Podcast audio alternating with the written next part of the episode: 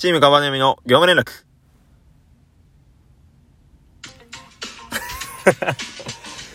はい。ということで、チームカバネミの業務連絡、こちらのシリーズは、チームカバネミのメンバーが交代交代で更新していく交換日記のようなシリーズとなっております。本日の担当は猫背です。よろしくお願いします。ということで、ぜ、ちょっと一日空いちゃったんですけど、前回フラタンから、えっ、ー、と、食べ物のこだわりだっけかを聞かれたんですけど、俺ね、薄い食べ物は嫌いです。あのね、味がはっきりしてないと食べた気しないっていうか、食事は特になんかその味がちゃんとするものを食べたいなって思ってます。はい。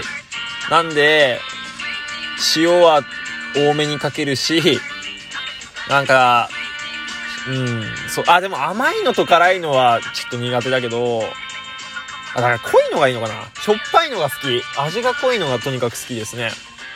うん。だからインスタント麺、袋麺とかもお湯少なめで作りますね。あの濃いのが好きなので。ね。いつか味覚バカになるのかなと思います。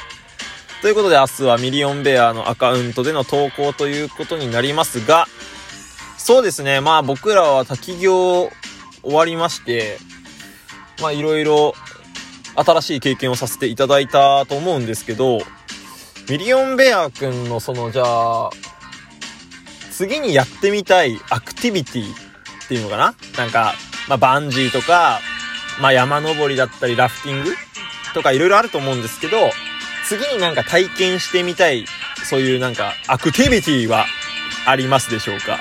えー、ぜひ教えてください。よろしくお願いします。じゃあ、僕ら3人でやってるシリーズ、リアス式ラジオもぜひ聴いてください。猫背でした。